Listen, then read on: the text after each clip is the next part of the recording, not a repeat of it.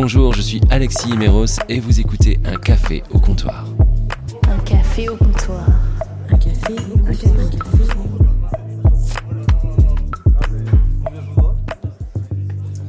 Un café au comptoir. Mon invité du jour est de ceux que l'on interviewe rarement. Pourtant, le micro, il connaît. Il en a vu passer des centaines, sinon des milliers. Il a son actif 37 ans de maison, mais dans une maison comme il n'en existe qu'une, elle est ronde et concentre en son cœur ce qu'on sait faire de mieux en France en termes de création, de diffusion et de partage de la culture. Et cette maison, celle de la radio, l'homme qui se tient en face de moi doit en connaître probablement le moindre recoin. Tous les couloirs, les bureaux, les studios, excepté les placards qu'il a soigneusement su éviter. En professionnel avisé qu'il est, son credo, la culture. Laquelle? Toutes. Féru de cinéma, il vous parlera cependant aussi bien de musique actuelle que de musique savante, ou de théâtre, d'art contemporain, et même de mode, même si son goût pour elle ne se remarque pas au premier coup d'œil. Mais peu importe, il a rencontré pour ses entretiens radiophoniques la fine fleur de la création mondiale actuelle. Rien que dans le cadre de ses masterclass sur France Culture, il s'est entretenu avec Wim Wenders, Salman Rushdie, Paul Auster, la poétesse Laura Kachishke, John Irving, mais aussi avec des personnalités aussi diverses que Philippe Catherine, Amélie Nothomb, Agnès B, Jean Nouvel, Orlan et j'en passe.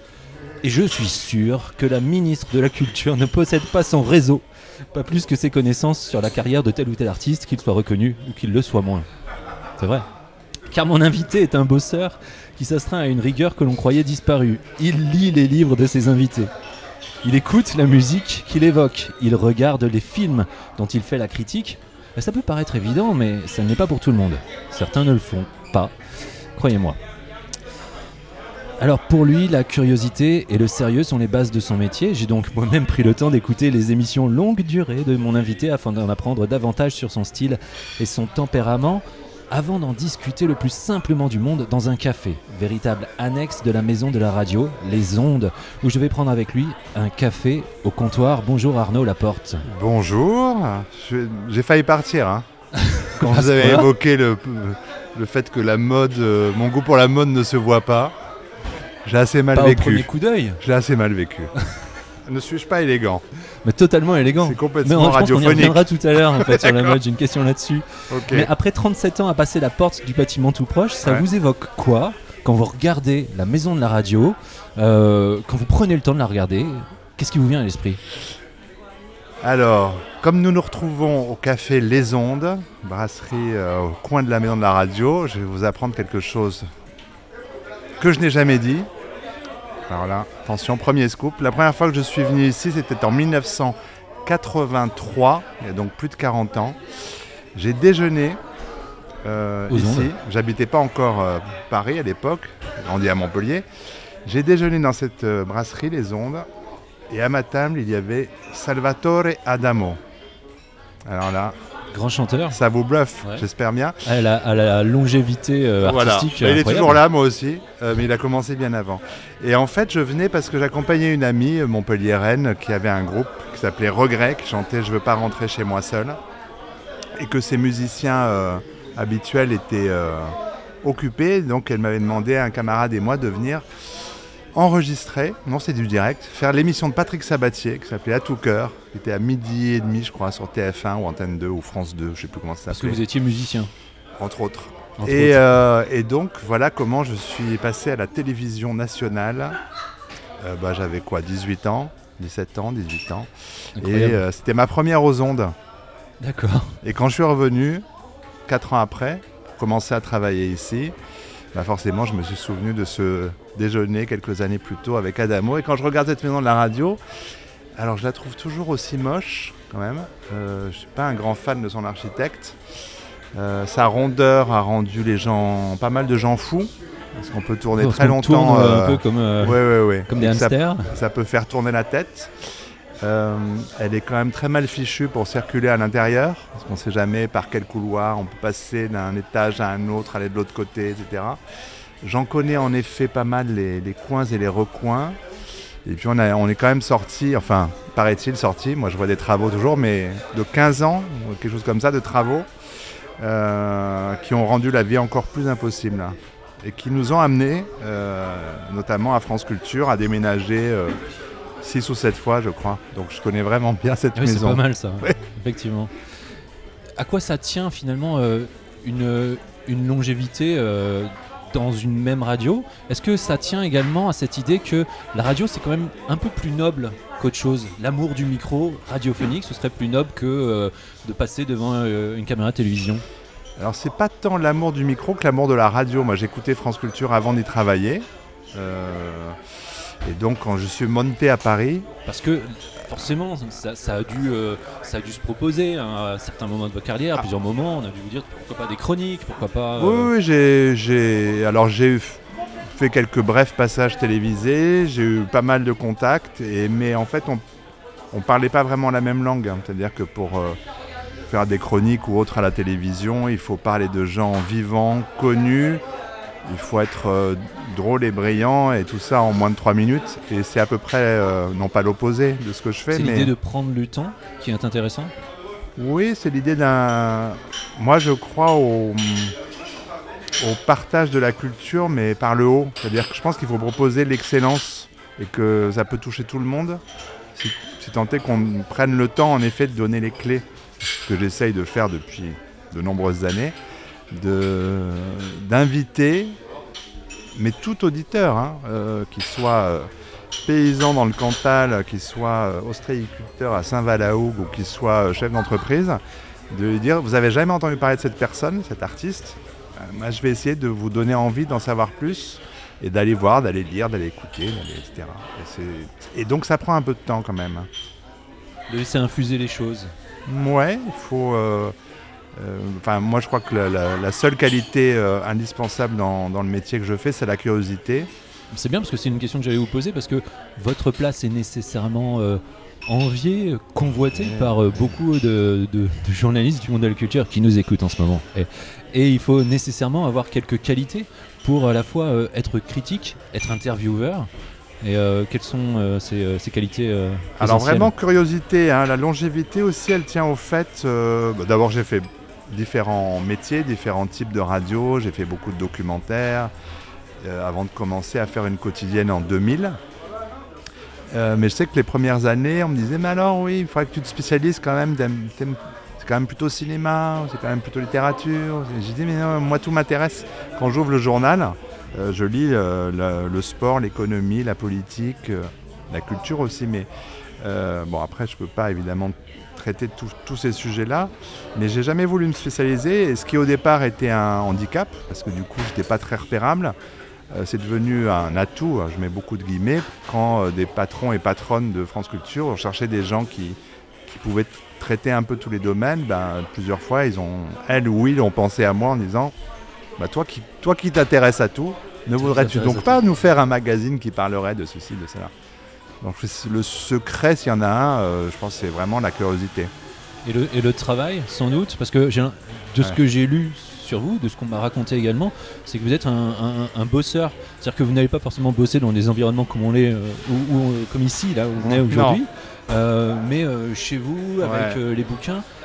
Est-ce que c'est finalement l'héritage de Laura Adler d'avoir travaillé, vous avez été son assistant? Euh, l'héritage de Laura Adler, c'est ça, euh, cette, force de travail, c'est une sorte de, boulimie, d'hyperactivité dans le travail? Alors, euh, comment dire ça? Je pense qu'on, Laure et moi, on n'est pas du tout fait pareil. grosse bosseuse, ça c'est évident, moi aussi. Et je dirais que moi je suis plus, ouais, plus dans une une, une, activité monacale, le mot est fort, mais c'est vrai que je ne euh, vais pas dîner en ville, euh, je vais pas euh, dans les vernissages, je vais pas, je vais voir des expos, mais en dehors, parce que si on va au vernissage, on voit rien, par exemple.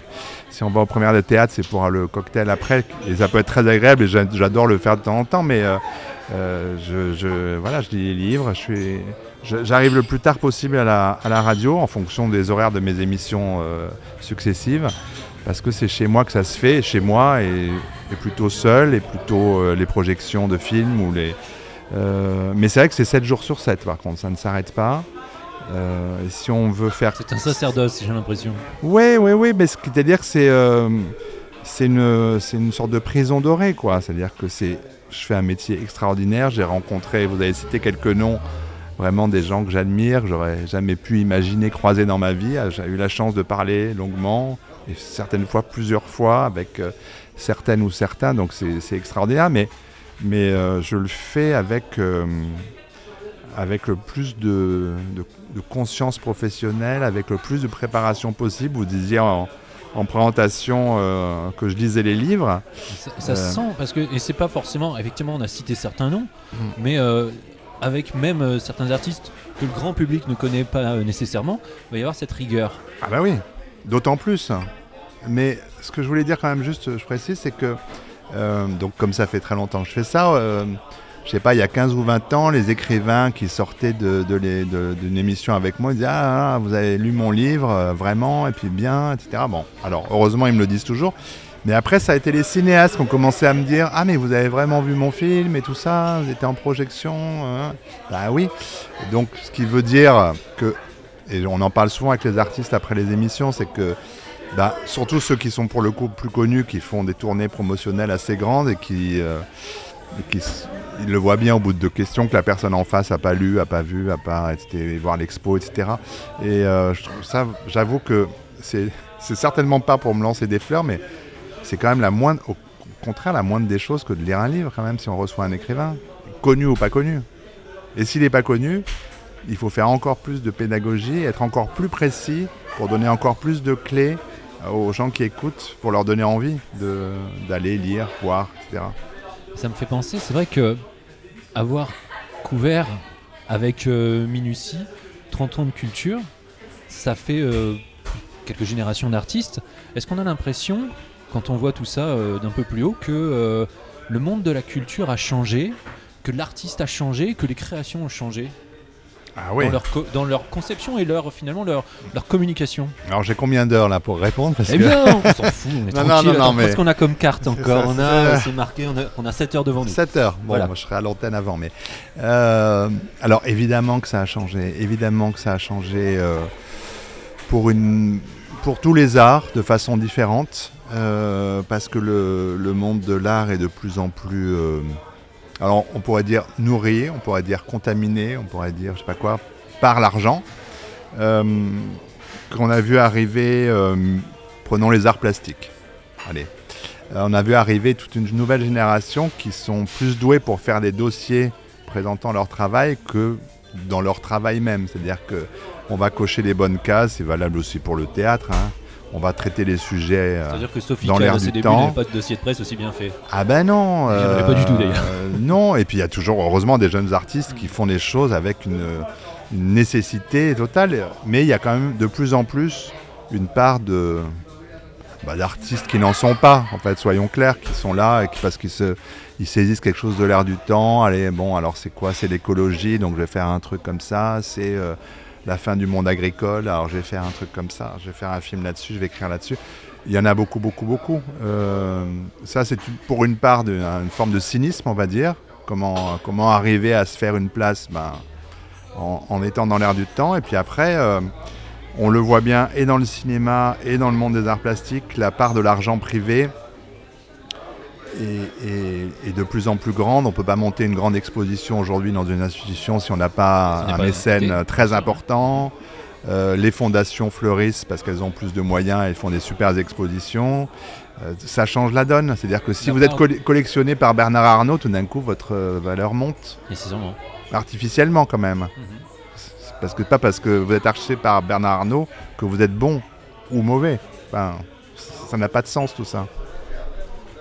Est-ce que la part de euh, l'influence des réseaux sociaux également euh, joue mm. beaucoup là-dessus? C'est-à-dire que quelquefois, on va avoir certains artistes qu'on va, euh, qu'on va soit, oui, qu'on va mettre sur un piédestal simplement parce mm. qu'ils ont énormément de followers, ou d'autres on va complètement passer outre alors parce qu'on ne les voit pas mm. et parce que finalement ils ont peu de renommée sur les réseaux. Alors il y a vraiment quelque chose évidemment j'enfonce une porte ouverte de générationnel. Les artistes les plus jeunes communiquent le plus, euh, le plus naturellement du monde. Euh, c'est beaucoup maintenant Instagram, maintenant que Elon Musk a sévi euh, sur X, c'est quand même, il y a une sorte de désertion quand même qui est notable. Instagram, TikTok évidemment pour, on va dire plus le, le monde musique, mode, design, des choses comme ça. Cinéma aussi, cela étant. Je crois que les, les il y a beaucoup d'artistes qui prennent, qui, prennent beaucoup de goût à, avoir cette interaction avec leur public de façon très directe. Il y a aussi, et c'est formidable, plein de gens qu'on a pu découvrir par, euh, par des, voilà, des petites vidéos Insta. TikTok, c'est un peu plus court, mais Insta, il y a des tas de gens euh, en musique ou en stand-up, par exemple, qui ont percé comme ça, et ça, c'est formidable. Et qu'est-ce qui fait que vous arrivez à être étonné encore aujourd'hui Qu'est-ce qui... Parce qu'on peut se dire, bon, allez, j'ai tout vu, plus rien ne m'étonne. Il y, a ce risque d'être un peu blasé, j'imagine. Alors ça c'est la chanson d'Orelsan, ça plus rien ne m'étonne, mais ça date. Mais euh, non, non, mais euh, des fois je me demande, je vois un spectacle, deux spectacles, trois spectacles au théâtre, je trouve vraiment pas bon. Je me dis oh là là, est-ce que justement je suis blasé, est-ce que j'en ai trop vu, etc. Et puis euh, le, quatrième ou le cinquième, tout d'un coup, je décolle du fauteuil et heureusement, heureusement que je suis pas blasé. Je veux dire, il y a des que le talent, le talent fait légion, mais le, génie est plus rare. Bah, oui, forcément. Euh, quand on a beaucoup lu, beaucoup vu, beaucoup écouté, c'est vrai que les. Je vois ça avec mon équipe. Il y a des gens évidemment beaucoup plus jeunes que moi dans mon, dans mon équipe qui euh, tout d'un coup vont me faire écouter un truc de musique qu'ils trouvent absolument génial. Et moi je dis ah oui mais ça ressemble tellement à et je vais énumérer. Et pareil pour le théâtre, je me dis ah bah oui mais ce metteur en scène il a beaucoup vu celui-là parce que franchement il reprend.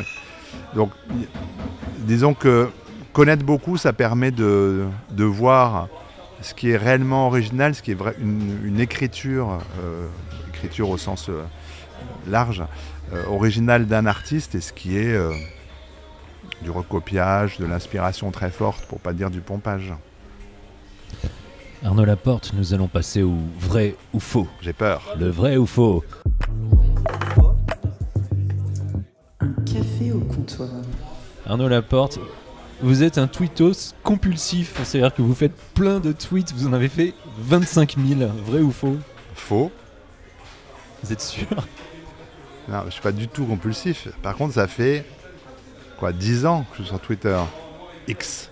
Ouais. Donc peut-être qu'en 10 ans, j'en ai fait, vous avez compté. Enfin, c'est marqué, non Il y a 800 tweets ah oui, mais bon, d'abord j'annonce mes émissions. Elon Musk on a fait 31 000, certes c'est plus. Mais ça fait deux jours qu'il est sur, euh, sur son réseau, c'est pour ça.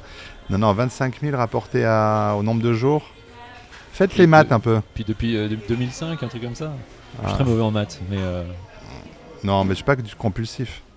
Regardez les comptes. Et vous aimez les réseaux sociaux Alors Twitter, je. Vous êtes présent sur Instagram. Je m'y informe davantage que je tweete. Mais je tweete quand même assez essentiellement. Twitter, c'est assez professionnel. Je tweete euh, les émissions, les invités, trucs comme ça. Et euh, des choses qui me paraissent euh, importantes ou drôles, parfois. Peu de place à l'humour sur Twitter de, de, ma part. Donc ce sera faux.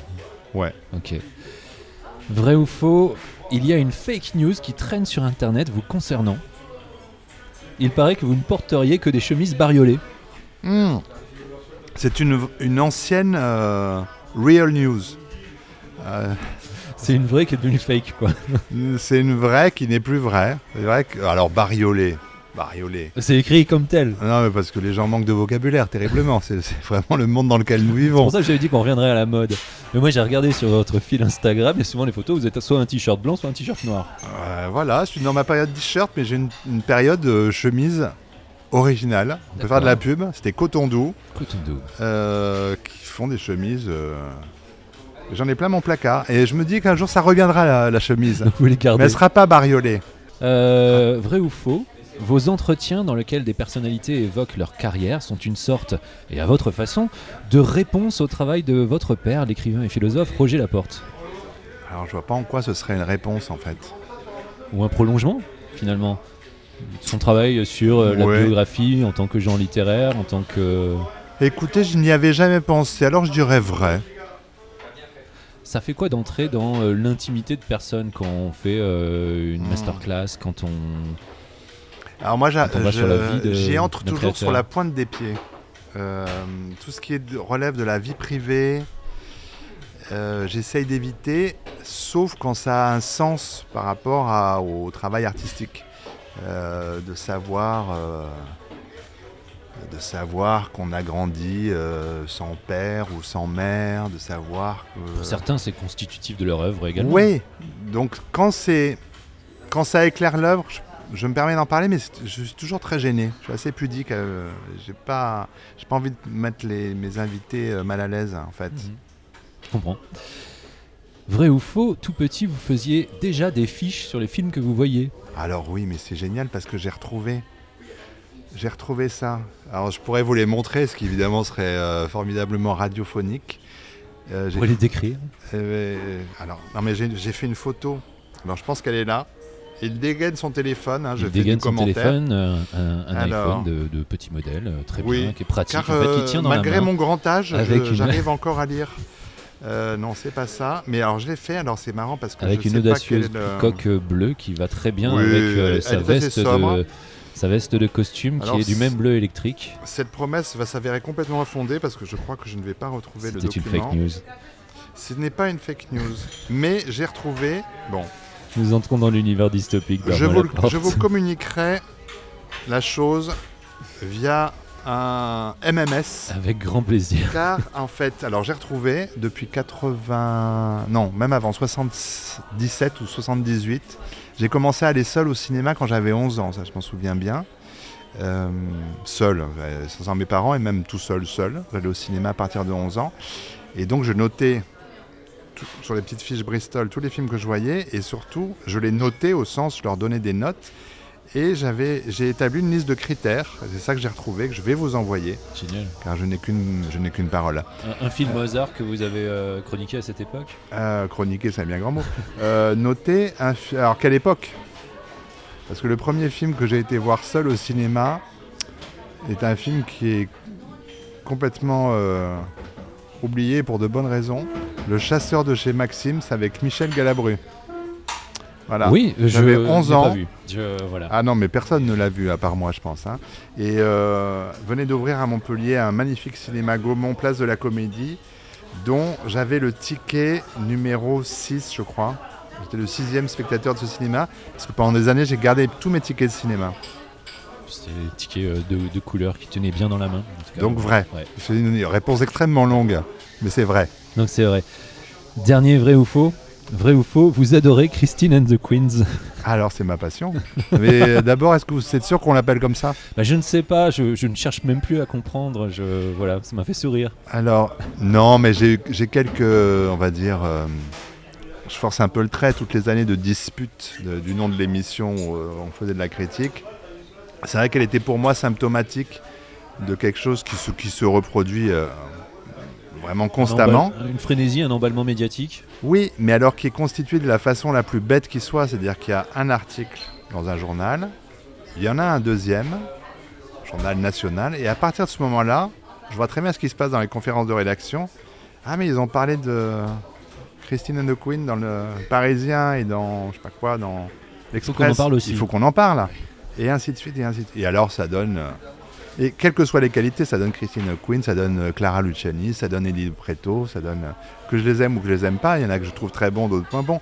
Mais c'est une sorte de paresse. Voilà, c'est l'anti-curiosité. Et c'est ça qui m'agace le plus. C'est le fait que parce qu'on en parle, on en parle. médiatique finalement. Ben oui, on en parle parce qu'on en parle.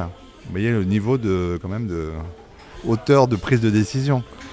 Peut-être que c'est justement là le rôle de l'argent également euh, qui fait que ça participe à cette j'ai un pourrissement de, la culture, mais ça, ça, joue là-dessus. C'est-à-dire qu'on en parle et donc on se dit, bah tiens, si on en parle aussi, ça va euh, rapporter euh, plus d'auditeurs, plus de public. Il y a une paresse quand même euh, de, la part des rédactions en chef qui sont généralement peu portées sur le domaine culturel et qui disent, bah, comment ça se fait qu'on n'en ait pas parlé, nous? Et ils ne savent pas de quoi ils parlent, mais ils veulent quand même qu'on en parle. La paresse, c'est également euh, l'éloge de la paresse, c'est également être dans un, dans un café.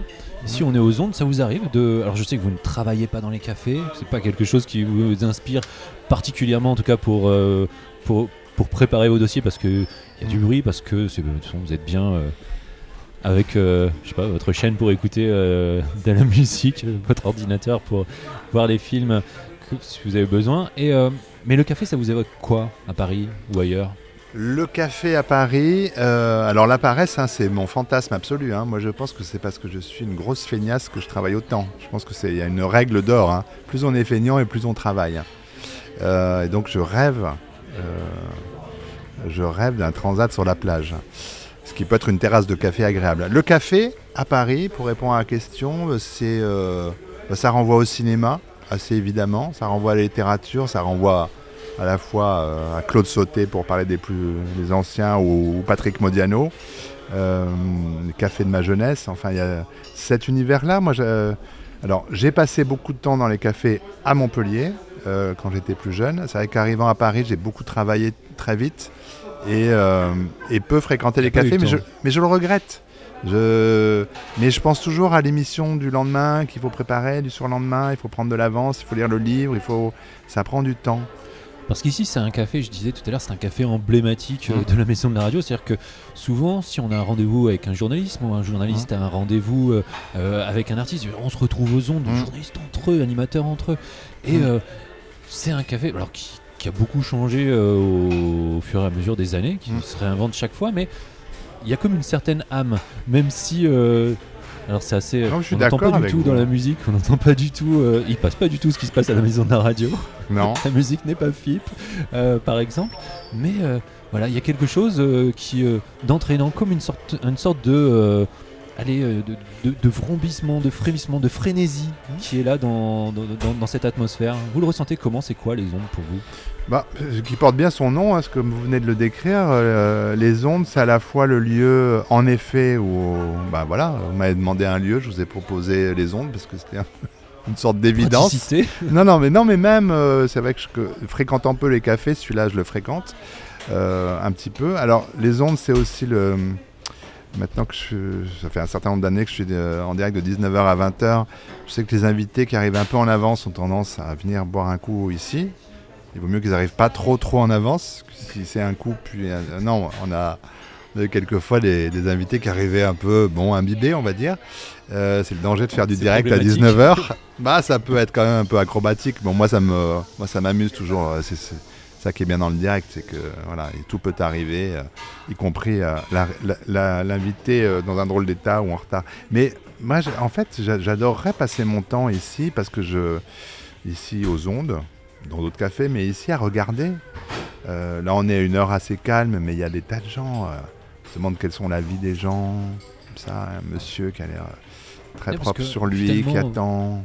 Il y a deux dames là-bas qui discutent, mais de quoi est-ce qu'elles parlent? C'est fascinant. Il y a plein d'histoires plein qui se passent là. Ça vibre. On vous voit en tant que spectateur, mm. mais à la toute base, vous étiez créateur. Oui, des envies de création. Oui, oui, oui, oui, non, enfin, de... musique, de peinture, d'écriture, de. Mais qui vous dit que c'est fini? J'ai pas dit que c'était ah, fini. Ah ben voilà. Non, mais c'est-à-dire que quand on, quand on reçoit les plus grands artistes du monde et qu'on a la chance de les rencontrer, euh, ça calme beaucoup, beaucoup les velléités. Hein. Mais ça n'empêche pas de. On reste humble, c'est ça? Bah oui, franchement, je me dis toujours. Euh, euh, pourquoi rajouter un livre à tous les livres qui existent déjà? Il y en a déjà tellement de mauvais. Pour en rajouter un, voilà. Si un jour le temps et la nécessité font que, ça arrivera peut-être. Pareil pour, pour d'autres formes d'expression. Moi j'ai un ego surdimensionné, surdimensionné voilà, j'écris des livres en plus. Bah, Personne n'en parle, mais c'est pas grave. Où, est-ce que vous trouvez le temps alors? Ah bah je trouve le temps en prenant le temps, je me réveille très tôt le matin et à 5h du matin j'écris. et vous vous couchez à quelle heure? Ah, 23h, minuit D'accord, mais vous, êtes, vous avez quel âge? J'ai 46 ans, vous voyez 26, vous les 46, faites, 46, les faites 46. Pas. Euh, ouais. Moi, ça, là, j'avoue que le coup de se lever à 5h du matin pour écrire, c'est pas mon... Non, pas moi ça. chacun son rythme de vie. Ouais. Non, mais les journées sont déjà... J'ai peut-être de choses à faire dans, dans, mm. dans mes journées. Que je sais pas, les journées sont déjà tellement, tellement remplies. En fait, c'est plus, euh, comme disait euh, Étienne Moujotte, il me faudrait un un bout de cerveau disponible pour, euh, pour pouvoir développer ça. Mais c'était une, une expression. Euh, oui, le bout de cerveau, le cerveau disponible, c'était par rapport à, à TF1. On occupe euh, avec TF1 le, le cerveau disponible des personnes. Mm. C'était c'était assez, assez pervers hein, comme expression. Mais moi, je le reprends d'une bonne façon, mais il faudrait qu'en effet, ma part de cerveau disponible à la création est, soit plus grande. Mais ça travaille. Je voulais juste une, question sur, sur, les, sur les interviews, en fait, une question qui, qui, en est trois. Euh, et ouais, et ouais, ouais, ouais.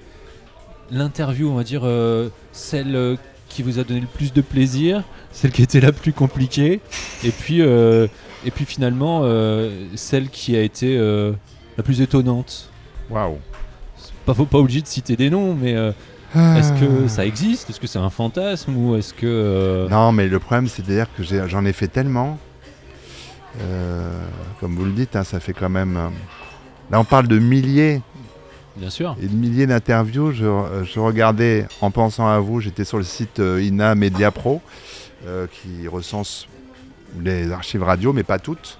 Et donc j'ai tapé mon nom, il y avait 5500 et quelques entrées. Euh, il n'y a, pas, a pas tout. Donc ça veut dire que. voilà, ça donne une idée du nombre d'entretiens que j'ai pu faire. Et sachant que les entrées, ça ne veut pas dire une un seul invité forcément. Donc, alors c'était quoi celle qui m'a donné le plus de plaisir? Celle qui va donner le plus de fil à, retordre. Alors, alors peut-être la pire et la mieux, ce qui, est, comme ça je vous raconte la même, la même histoire. Mon cinéaste préféré est Francis Ford Coppola. La première fois que j'ai interviewé, euh, on m'a dit vous avez 10 minutes. Alors là, vraiment, euh, bon, euh, horrible. Et donc, comme font les Américains, il y avait son, attaché de presse debout derrière son fauteuil et qui vraiment qui sort le chrono quoi. Et au bout de 7 minutes, elle me fait le signe, il faut s'arrêter. Donc je crois que j'ai fait 8 minutes avec vraiment mon idole. J'en ai pas mal, mais lui quand même, voilà, au-dessus de tout. Et donc la fois suivante, avec le même Francis Ford Coppola, qui revenait pour un, autre film, j'ai dit bon bah là, euh, moi je veux 45 minutes ou rien. Et j'ai eu 45 minutes avec lui en tête à tête et c'était euh, voilà, c'était le bonheur. Ouais. Et celle qui vous a le plus étonné? Euh, Alors, peut-être je vais répondre par, par, un, par un biais. Non, non, mais alors, qu'elle m'ait étonné moi, c'est une chose, mais je sais que ça a beaucoup étonné les, auditeurs, auditrices. J'avais fait une interview avec Penelope Cruz. Si. si. Et euh, à une époque où elle est, voilà, où c'était, euh, voilà, elle était considérée comme une jolie fille, c'est le moins qu'on puisse dire, mais euh, pas sans plus. Et elle, l'interview était vraiment intéressante.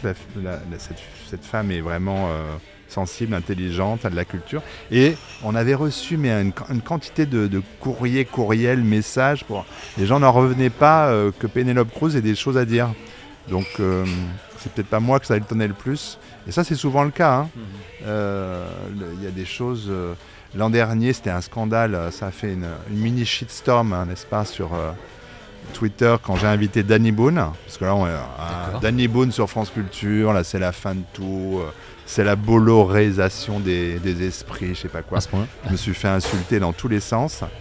Et de quel droit euh, on va me dire de qui je peux, je peux inviter? Danny Boone a des choses à dire.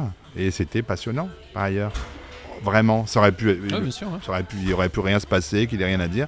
Le type est super intéressant. Euh, donc voilà, il y a des gens qui ça étonne, pas moi.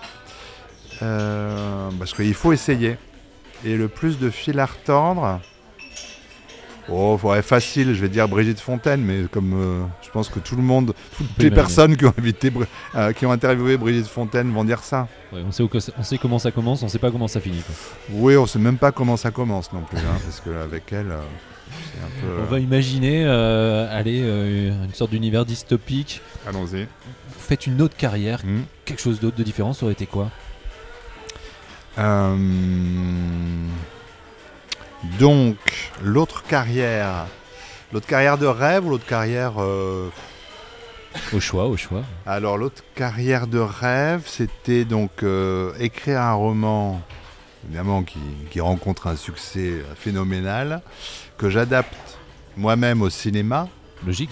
Je réalise le film, dont j'écris la musique, la bande originale, et dont je peins l'affiche. Voilà.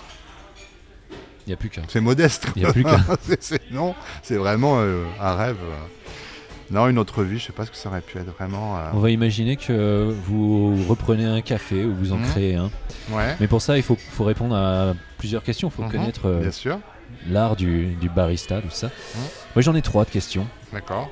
alors, la première sera pourquoi utilise-t-on généralement des tasses en céramique pour servir du café?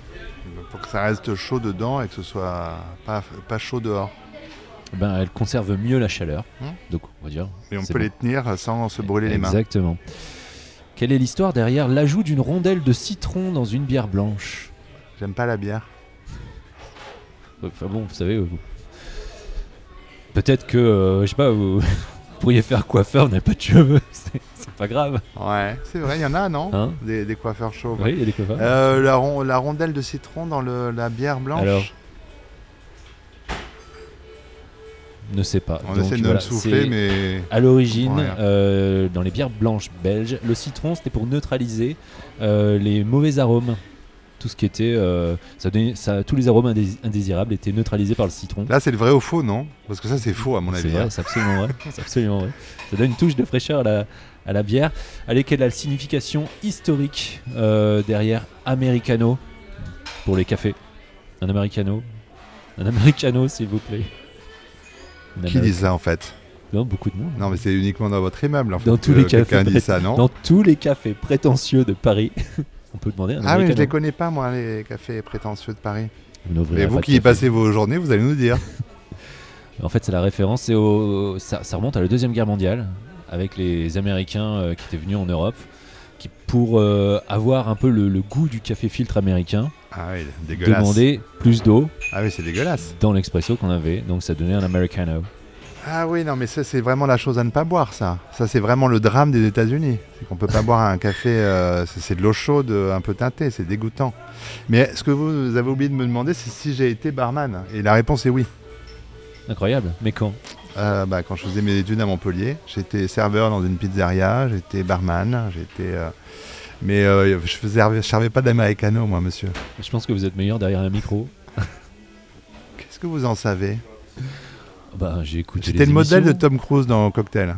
Oui, mais bien sûr. il a pris des cours auprès de moi. J'imagine. Bon, voilà. Vrai ou Vrai faux, ou faux Merci beaucoup Arnaud Laporte d'avoir invité d'un café au comptoir. Et bonnes émissions. Vous aussi. Vous pouvez retrouver Arnaud Laporte du lundi au vendredi sur France Culture à 19h dans Affaires culturelles. Vous avez écouté un café au comptoir. Petit mot habituel de chaque fin de podcast, eh bien, allez sur Apple Podcast, mettez 5 étoiles, c'est encore mieux. Et puis surtout, laissez-nous un petit mot pour expliquer comment c'était bien ce podcast, comment vous l'avez aimé. Vous mettez n'importe quel pseudo, on s'en fout. En tout cas, nous, ça nous offre de la visibilité. Allez partager ce podcast avec euh, vos amis, vos collègues, votre famille, allez, qui vous voulez. En tout cas, merci d'être ici et à très très très très bientôt pour un nouveau café au comptoir.